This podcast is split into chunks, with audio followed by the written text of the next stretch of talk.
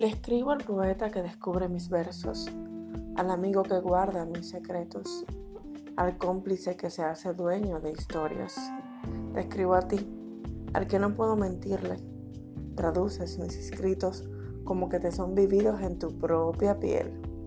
Te escribo porque no sé definirte. Te escribo porque me quedan cortas las palabras. Te escribo porque se me hace admirable tu persona. Te escribo para aprender de ti. Te escribo porque me tienes paciencia.